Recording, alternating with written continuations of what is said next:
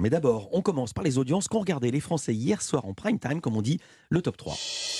C'était les séries hier soir. hein. C'est France 3 qui est arrivé en tête avec sa série policière Le meilleur d'entre nous. 3 570 000 téléspectateurs, 17,7% de part d'audience. C'est un bon démarrage. Un deuxième, SWAT 2017. Là, ce n'est pas un démarrage. hein. Ça fait longtemps. 2 930 000 téléspectateurs en moyenne sur TF1, 14,5% de part d'audience.